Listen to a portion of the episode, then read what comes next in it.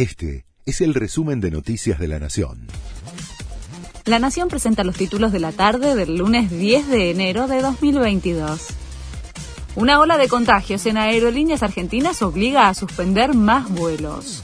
Son cerca de 1.200 empleados de distintas áreas operativas, tanto en Ezeiza, Aeroparque y las provincias, en situación de aislamiento, por lo que tuvieron que cancelar hoy siete vuelos.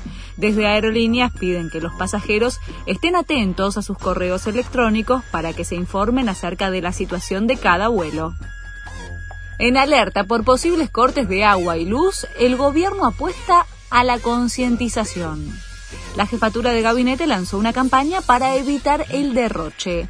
El documento incluye una serie de medidas prácticas como bañarse rápido, reutilizar el agua de lluvia y evitar fugas en canillas, depósitos y tanques. Además, el gobierno amenaza con nuevas multas a las empresas eléctricas. El sorteo del sueldo de Javier Milei ya superó los 800.000 inscriptos.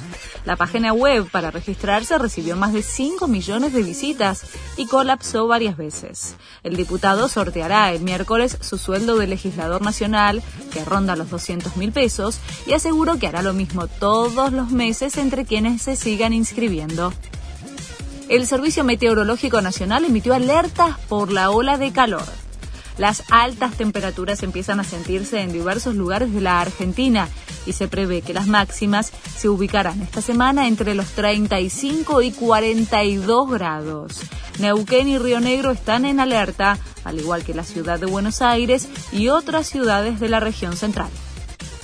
Los casos de coronavirus podrían retrasar el inicio del torneo.